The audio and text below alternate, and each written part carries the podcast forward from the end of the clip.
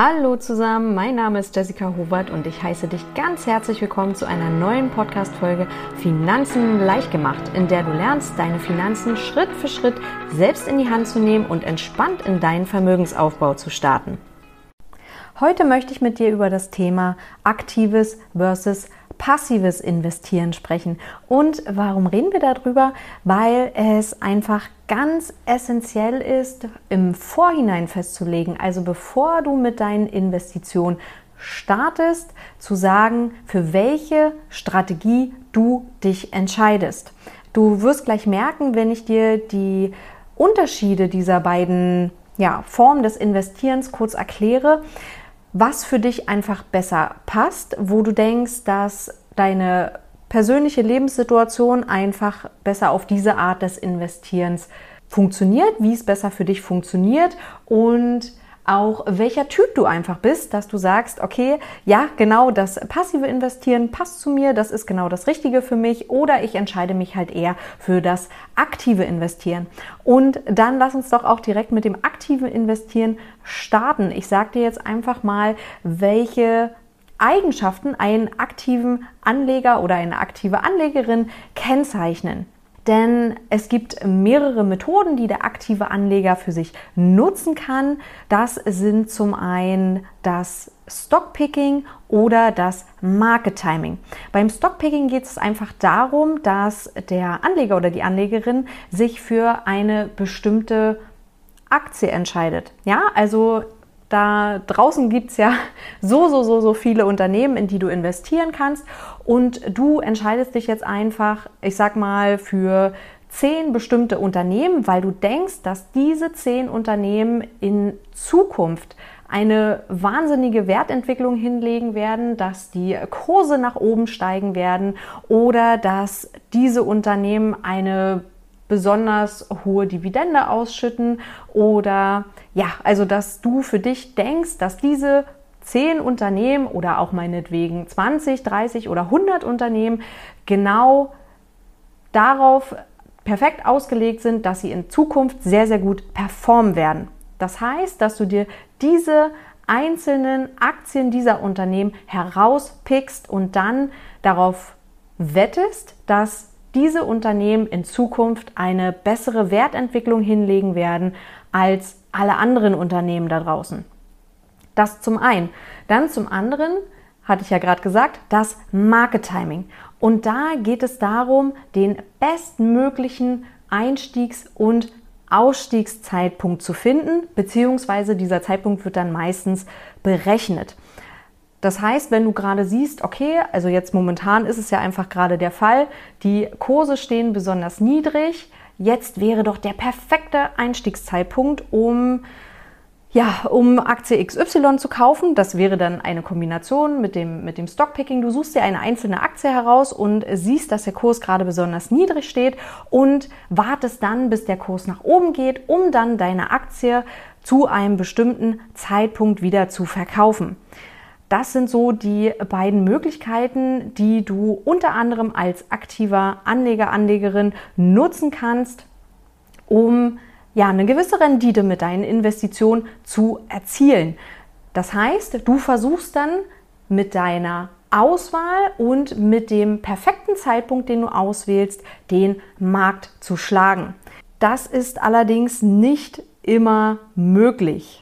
Wenn du dich jetzt für einzelne Aktien entscheidest, wie beim Stockpicking, und dann annimmst, dass diese entweder vom Markt über- oder unterbewertet wurden, dann wartest du halt darauf, dass der Markt diesen Irrtum feststellt und du versuchst dann deine Aktie mit Gewinn zu verkaufen.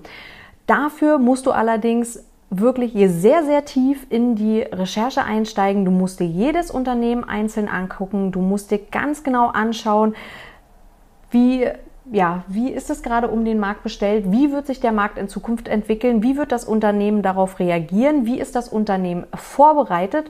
Welche Zukunftspläne hat das Unternehmen? Welche Investitionen tätigt das Unternehmen selbst? Und welche Vision steht hinter dem Unternehmen? Also dazu, wie gesagt, sind sehr, sehr viel Recherche und Analyse notwendig und auch Know-how an deiner Stelle, um entscheiden zu können, welches ist denn jetzt wirklich das perfekte Unternehmen, das ich jetzt da auswähle und was in nah oder auch in ferner Zukunft so aufgestellt ist, um den zukünftigen Entwicklungen zu trotzen bzw. sich darüber hinwegzusetzen und einfach sehr, sehr gut performen wird. Viele Anlegerinnen und Anleger denken dann teilweise, ja, zum Beispiel Tesla wäre ja jetzt eine gute Variante. Ach ja, die sind da ganz gut aufgestellt und Elon Musk, der wird es schon irgendwie richten. Der ist ja nicht umsonst der reichste Mann der Welt. Ja, aber nichtsdestotrotz nur einfach mit dem Bauchgefühl daran zu gehen und zu sagen, okay, ich wähle jetzt mal diese oder jene Aktie aus, weil die gerade ganz besonders gut steht oder weil ich einfach denke, ja, dass das schon irgendwie passen wird, ist an der Stelle nicht zielführend. Zumal es kommt auch natürlich darauf an, wie du dir überlegst, dich mit deiner Investition aufzustellen. Welchen oder welche Art von Vermögensaufbau planst du? Denkst du, dass du jetzt hier an der Stelle den kurzfristigen Gewinn einfahren möchtest, dass du jetzt sagst, okay, ich wähle jetzt hier einige Aktien aus und äh, denke, okay, die ist unter- oder überbewertet und schaue dann einfach mal, wie der Markt reagiert und verkaufe dann und habe dann eventuell einen kleinen oder größeren kurzfristigen Gewinn? Oder möchte ich mich jetzt hier an der Stelle langfristig aufstellen und sage, mein Anlagehorizont liegt bei 10, 15, 20, 30 Jahren, dementsprechend halt über einen sehr, sehr langen Zeitraum. Das ist normalerweise beim Stockpicking und beim Market Timing halt eben eher nicht der Fall, sondern da ist der Anlagezeitraum immer meistens relativ kurz.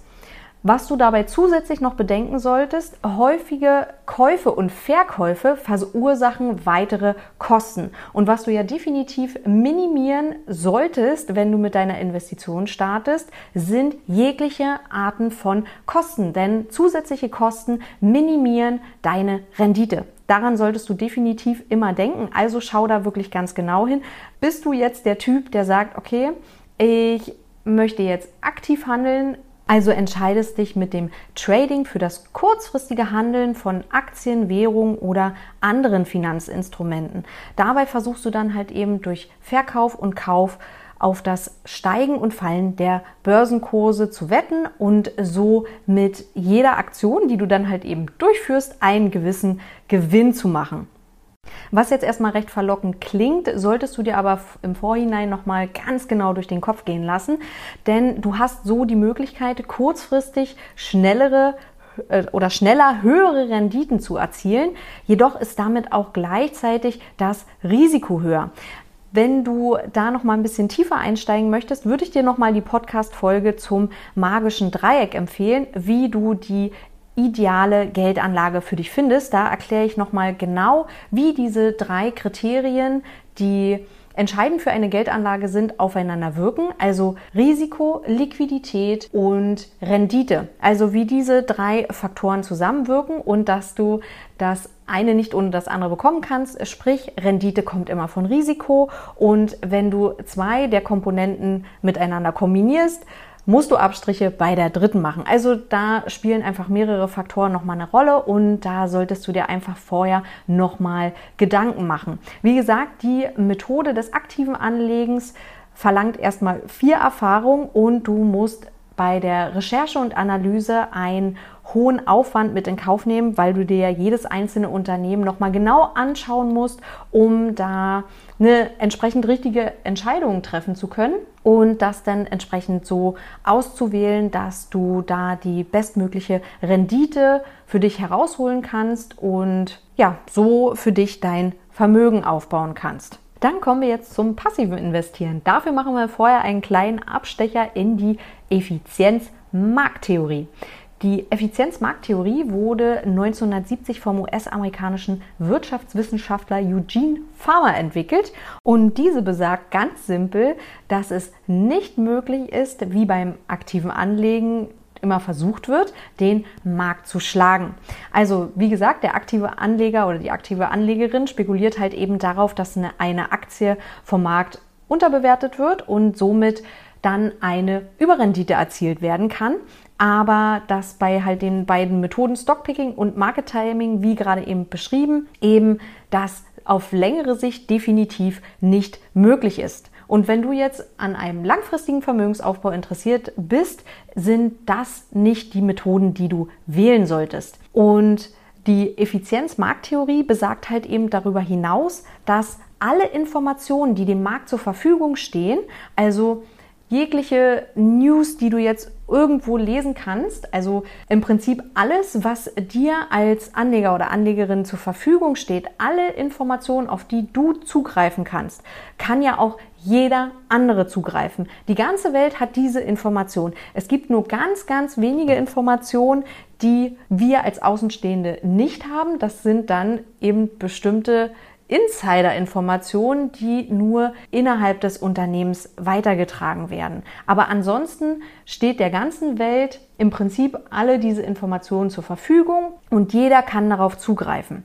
Also genauso wie es jetzt gerade der Fall war, als es darum ging, dass die Inflation in einem gewissen Maß immer weiter angestiegen ist. Also wir wissen ja, dass die Inflationsrate in den letzten Monaten peu à peu immer weiter geklettert ist, bis jetzt mittlerweile bei fast acht Prozent liegt.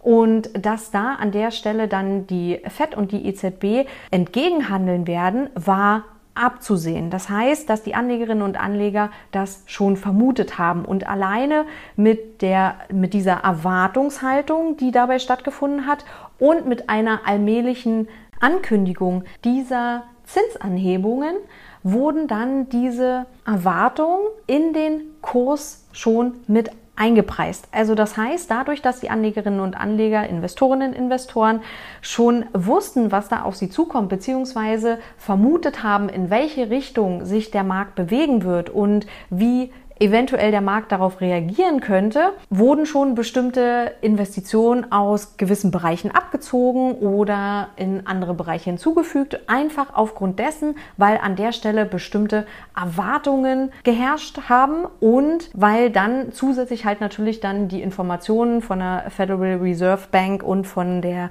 EZB kam. Jetzt mittlerweile ist es ja beispielsweise so, dass die EZB die Zinserhöhung angekündigt hat, aber diese Zinserhöhung noch gar nicht stattgefunden hat. Nichtsdestotrotz wurde diese Information bereits in den Kurs oder in die Kurse mit eingepreist. Alle Informationen, die der Welt zur Verfügung stehen, die jedem da draußen zur Verfügung stehen, werden sofort unmittelbar mit eingepreist, weil aufgrund der Erwartungen, die aus diesen Informationen entstehen, sofort Reaktionen von den Anlegerinnen und Anlegern ausgeführt werden. Deshalb reagiert die Börse auch immer ein wenig früher, das kann man immer ganz gut erkennen in den unterschiedlichen Kursen, bevor dann tatsächlich bestimmte Ereignisse eintreten. Das muss jetzt in der Praxis nicht immer der Fall sein. Allerdings haben wir halt viele Studien, die belegen, dass über längere Zeiträume hinweg es nicht möglich ist, mit unter anderem aktiv gemanagten Fonds immer wieder eine Überrendite zu erzielen. Also ein aktiv gemanagter Fonds ist jetzt ja nochmal eine besondere Variante. Darum, dabei geht es jetzt einfach darum, dass ein Konglomerat an unterschiedlichen Aktien beispielsweise zusammengestellt wird von einem Fondsmanager, der dann entscheidet, wie diese Aktien in diesem Fonds gewichtet werden sollen, wie diese oder welche Aktien sich denn überhaupt in dem Fonds befinden, um dann für die Anleger die bestmögliche Rendite herauszuholen.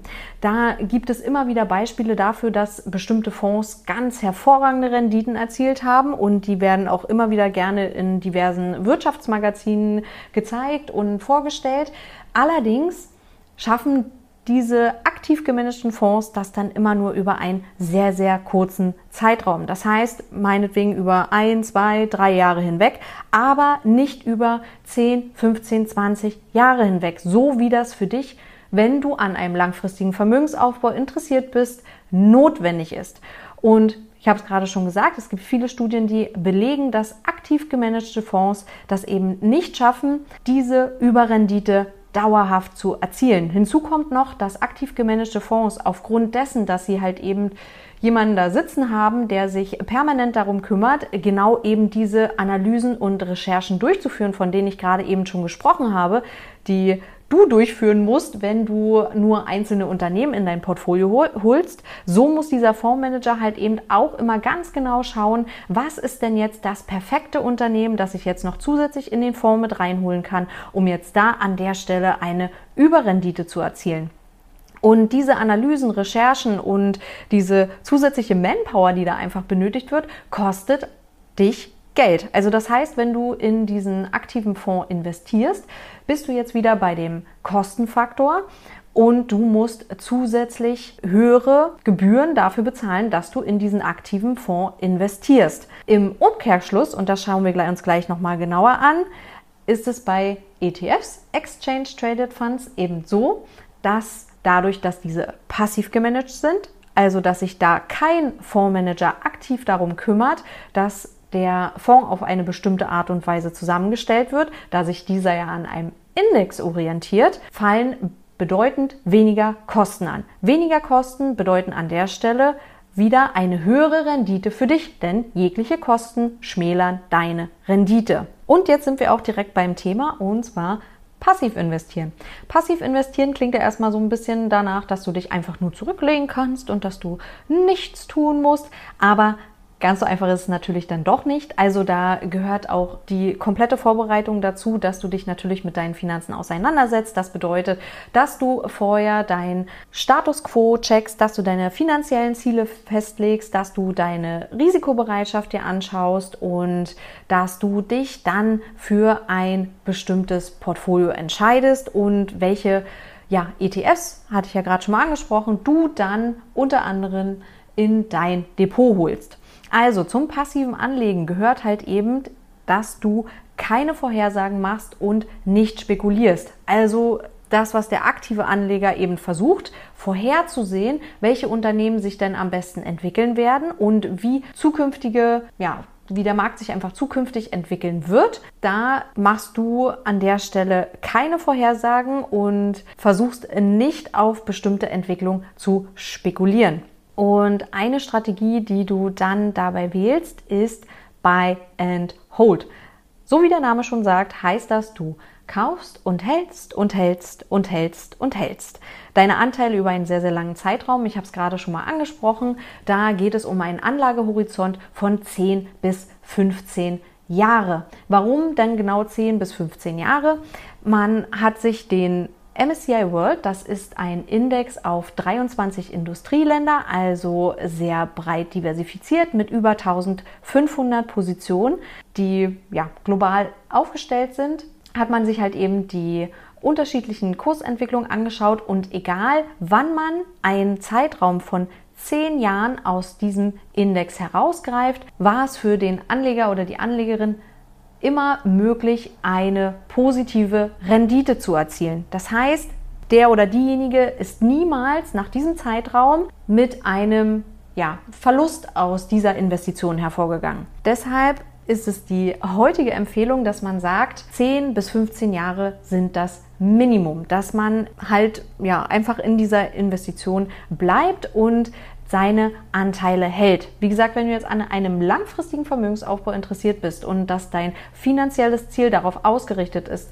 dass du deine Rentenlücke schließen möchtest, dass du später in Teilzeit arbeiten möchtest, dass du ja einfach für einen ähm, in der Zukunft liegenden Zeitpunkt dieses Vermögen verwenden willst, ist das genau der richtige Weg. Also ich muss dazu sagen, natürlich kannst du auch, wenn du Stockpicking betreibst, eine Buy-and-Hold-Strategie fahren, dass du eben sagst, okay, ich wähle jetzt bestimmte Unternehmen aus, ich nehme mir jetzt, greife mir jetzt Einzelaktien heraus und sage, okay, diese zehn Unternehmen sind jetzt perfekt dafür geeignet, dass ich sie mir jetzt in meinem Portfolio hole, weil sie in der Zukunft dann sehr, sehr gut performen werden. Und auch diese Anteile kannst du natürlich halten, halten, halten, halten. Vorteil dabei ist, dass du durch den einmaligen Kauf und durch geringe Verkäufe, also die Verkäufe finden ja dann erst statt, wenn du auf das Vermögen zugreifen musst, dann wieder Kosten einsparen kannst. Also du bist ja kein aktiver Trader, der permanent kauft und verkauft, sondern du hast die Möglichkeit, dadurch deine Kosten zu minimieren und deine Rendite dann wieder ein bisschen raufzuschrauben. Und wenn wir dann, gerade im Moment ist es ja so, dass wenn du jetzt einfach mal ein bisschen auf die Börse schaust, dir die unterschiedlichen Kurse anguckst, dass wir gerade uns in einem Bärenmarkt befinden. Das heißt, dass die Kurse um mindestens 20 Prozent zum letzten Höchststand gefallen sind. Und das kann natürlich auch sein, dass wir uns in diesem Bärenmarkt nicht nur für einen Monat, so wie es gerade im Februar 2020 der kleine kurze Corona-Dip war, den wir da hatten, sondern dass dieser Bärenmarkt auch über mehrere Monate oder Jahre anhalten kann. Wenn du einen langen Anlagehorizont hast von wie ich gerade angesprochen habe, einer oder mehrerer Dekaden, hast du die Möglichkeit, solcherlei Schwankungen auszusitzen und du musst nicht dir die ganze Zeit Gedanken machen, oh Gott, oh Gott, die Kurse sind gefallen, aber ich wollte doch morgen verkaufen oder ich ähm, wollte doch jetzt ganz kurzfristig irgendwelche Gewinne einfahren und was mache ich denn jetzt, dass die Kurse so nach unten gehen und bekommst dann schlaflose Nächte oder ja, im schlimmsten Fall verkaufst dann alles, weil du einfach panisch wirst und weil du einfach an der Stelle nicht gut vorbereitet bist. Deshalb macht es absolut Sinn, solche Kursschwankungen auszusitzen mit der Strategie Buy and Hold und dem passiven Investieren. Ich habe es gerade schon angesprochen, hohe Transaktionskosten werden vermieden, da weniger Käufe und Verkäufe stattfinden. Und durch die breite Diversifikation hast du die Möglichkeit, dein Rendite-Risikoverhältnis zu optimieren. Ein ETF, den ich gerade schon genannt habe, war der MSCI World. Der bezieht sich auf 23 Industrieländer, relativ viel, und deckt damit 89 Prozent der Marktkapitalisierung in dieser Region ab. Da geht natürlich noch viel, viel mehr. Du hast die Möglichkeit, in einen einzigen ETF zu investieren. Das ist der MSCI ACWI IMI. Dieser beinhaltet sowohl Industrieländer als auch Schwellenländer, kleine, mittlere und große Unternehmen. Damit bist du schon sehr, sehr breit aufgestellt. Im Prinzip geht es dann an der Stelle gar nicht, ja, nicht noch breiter, du kannst dich nicht noch breiter diversifizieren. Wenn du jetzt in Aktien-ETFs investierst. Da hast du dann halt, wie gesagt, das komplette Paket mit enthalten. Dabei sollte dir aber bewusst sein, dass du eine sehr, sehr hohe Gewichtung von Industrieländern hast. Im Gegensatz zu Schwellenländern liegt das dann bei ungefähr einem Verhältnis von 90 zu 10. Das heißt, dass auch die USA sehr, sehr stark übergewichtet sind in diesem einen Index. Diese Übergewichtung kannst du ausgleichen, indem du dich für mehrere ETFs entscheidest, wenn du unter anderem den ja, MSCI ACWI IMI aufsplittest in Industrieländer und Schwellenländer. Dann hast du die Möglichkeit, die Schwellenländer zum Beispiel höher zu gewichten. Eine sehr, sehr beliebte Variante ist das 70-30 Weltportfolio, wo du einfach sagst, dass du den MSCI World mit 70 70 Prozent gewichtest und den Emerging Markets mit 30 Prozent. Das heißt, von 100 Euro deines Sparbetrages, von deiner Investition, gehen 70 Euro in den MSCI World und 30 Euro in die Schwellenländer. Warum 70-30? Weil einfach in der Vergangenheit sich gezeigt hat, dass diese Kombination und diese Art von Gewichtung das beste Rendite-Risikoverhältnis hervorbringt. Das heißt, dass du die geringste, ja, das geringste Risiko eingehst mit gleichzeitig relativ hohen Renditechancen.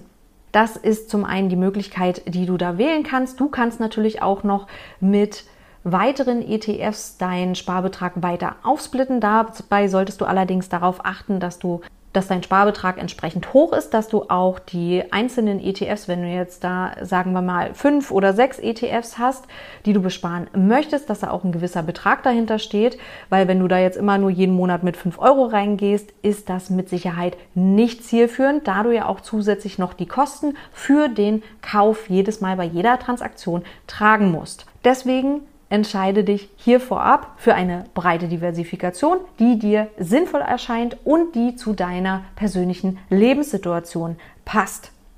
Und ja, wie gesagt, also das passive Anlegen hat halt den Vorteil, dass du dich an der Effizienz-Markttheorie äh, orientierst, die halt eben besagt, dass es nicht möglich ist, über einen längeren Zeitraum den Markt immer wieder zu schlagen.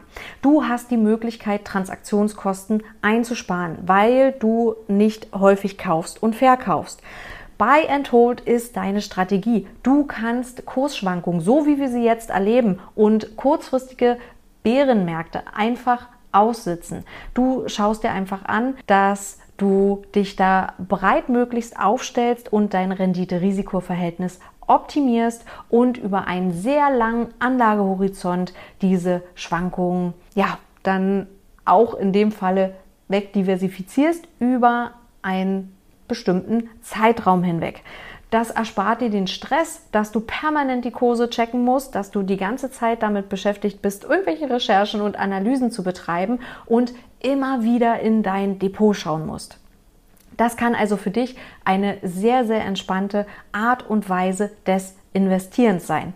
Und gerade im Moment ist es ja so, ich habe es vorhin schon mal ganz kurz angesprochen, wir haben jetzt gerade ganz besondere wirtschaftliche und politische Verhältnisse. Das ist zum einen der Ukraine-Konflikt und auch zum anderen die Zinswende, die wir gerade erleben, mit der viele Experten gar nicht mehr gerechnet haben. Ich kann mich noch an Aussagen erinnern, wie zu unseren Lebens Lebs Lebzeiten wird es keine, keine, keine Anhebung der Zinsen mehr geben.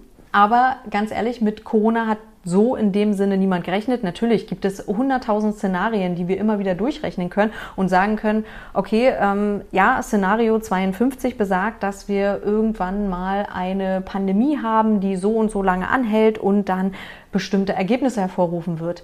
Das ist möglich, aber dass das jetzt genau so eintreten wird, damit konnte erstmal niemand rechnen und die genauen Auswirkungen hat so in dem Sinne auch niemand vorhergesehen. Also, wir befinden uns gerade in einer besonderen Situation mit besonderen Anforderungen.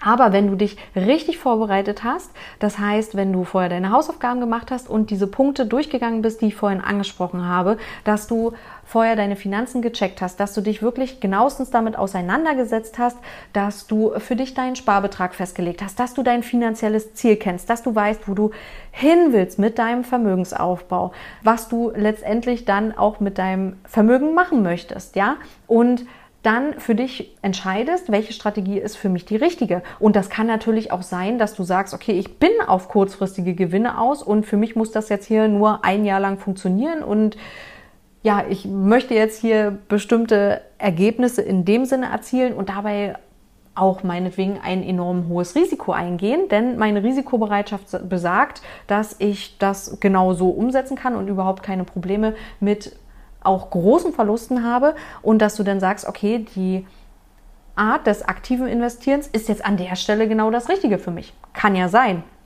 Oder es kann halt eben auch genauso sein, dass du sagst, ja, ich möchte jetzt an der Stelle nicht zusätzlich jeden Tag noch Zeit investieren und entscheide mich eher fürs passive Investieren und wähle dann halt eben die Buy-and-Hold-Strategie über einen sehr, sehr langen Anlagehorizont. Ich glaube an die Entwicklung der weltweiten Wirtschaft und investiere in den Markt. Ich versuche nicht den Markt zu schlagen, sondern ich stelle mich breit auf, diversifiziere und werde dann über einen sehr, sehr langen Anlagehorizont mein Vermögen aufbauen. Und das kommt dir dann halt eben an der Stelle zugute, wenn solche Situationen eintreten, wie die aktuelle Zinswende. Du bist nicht darauf angewiesen, jetzt regelmäßig ja, die Kurse zu überprüfen, irgendwelche Transaktionen durchzuführen, sondern du lässt dein ETF-Weltportfolio, das du dir vorher überlegt hast, vorher zusammengestellt hast, einfach mit deinen automatisierten Sparplänen, am besten hast du automatisierte Sparpläne, weiterlaufen. Du musst da jetzt an der Stelle keine Umstrukturierung in dem Sinne vornehmen, sondern kannst erstmal ganz normal mit dem weitermachen, wie es bisher ist. Momentan ist es ja so, oder anders gesagt, du teilst ja auf der Level 1 Asset Allocation dein Portfolio zwischen risikobehaftet und risikoarm auf. Risikoarm kann das Tagesgeldkonto sein. Das heißt, dass du den risikoarmen Anteil deines Portfolios auf dem Tagesgeldkonto liegen hast. Aber es kann auch sein, dass du das ja, diesen Bereich einfach über Anleihen abwickelst. Diese Anleihen sollten bestimmte Kriterien erfüllen, dass sie beispielsweise ja, kurzlaufend sind, dass sie maximal eine Laufzeit von 36 Monaten haben, in der Heimatwährung sind, dann ein absolut äh, Top-Rating haben, das heißt von allen Ratingstufen maximal die ersten vier und dass du über mehrere Emittenten auch an der Stelle diversifizierst. Das ist alles möglich mit unter anderem einem Anleihen-ETF, den du hier wählen kannst. Und momentan ist es ja so, dass durch die Zinswende die Kurse der Anleihen erstmal enorm eingebrochen sind und dass die Leute, die die Anlegerinnen und Anleger, die bereits in Anleihen investiert sind, da jetzt an der Stelle das Nachsehen haben, aber die Renditen für die Anleihen angestiegen sind. Da könnte man jetzt denken, okay, die Anleihen sind jetzt super attraktiv, da gibt es ja jetzt endlich mehr Zinsen drauf, aber dabei solltest du bedenken, dass wir auch gleichzeitig noch eine sehr, sehr hohe Inflation haben. Und wenn du jetzt die Renditen, die wir da jetzt haben, die liegen jetzt momentan zwischen 1 bis 3 Prozent in etwa für die zehnjährigen Bundesanleihen, dass du, wenn du diese Renditen gegenrechnest mit der Inflation, immer noch eine negative Rendite hast. Das heißt, dass du an der Stelle weiter beim risikoarmen Anteil beim Tagesgeldkonto bleiben kannst. Wie sich das in Zukunft entwickelt, keine Ahnung. Da müssen wir einfach mal schauen. Das kann auch sein, dass die Renditen der Anleihen wieder zurückgehen, aber es kann natürlich auch sein, dass durch ja, bestimmte andere Ereignisse, die dann halt eben eintreten, dass die, dass die EZB dann doch nicht so reagiert, wie von den Anlegerinnen und Anlegern erwartet, dass dann halt eben die Renditen auch noch weiter nach oben gehen. Also das ist erstmal das, wie du aktuell mit deinem ETF-Portfolio und auch mit dem risikoarmen und dem, ja, wie gesagt, risikobehafteten Anteil umgehen kannst. Ich hoffe, diese Folge hat dir gefallen. Wenn ja, dann kommentier doch gerne auf meinem Blog unter themoneygirl.de, denn jede Podcast-Folge ist auch ein Blogbeitrag und da kannst du mir gerne deine Anmerkungen, Fragen und alles, was du sonst noch loswerden möchtest, schreiben. Ich freue mich drauf und ansonsten wünsche ich dir noch eine wundervolle Woche und bis ganz bald, deine Jessie.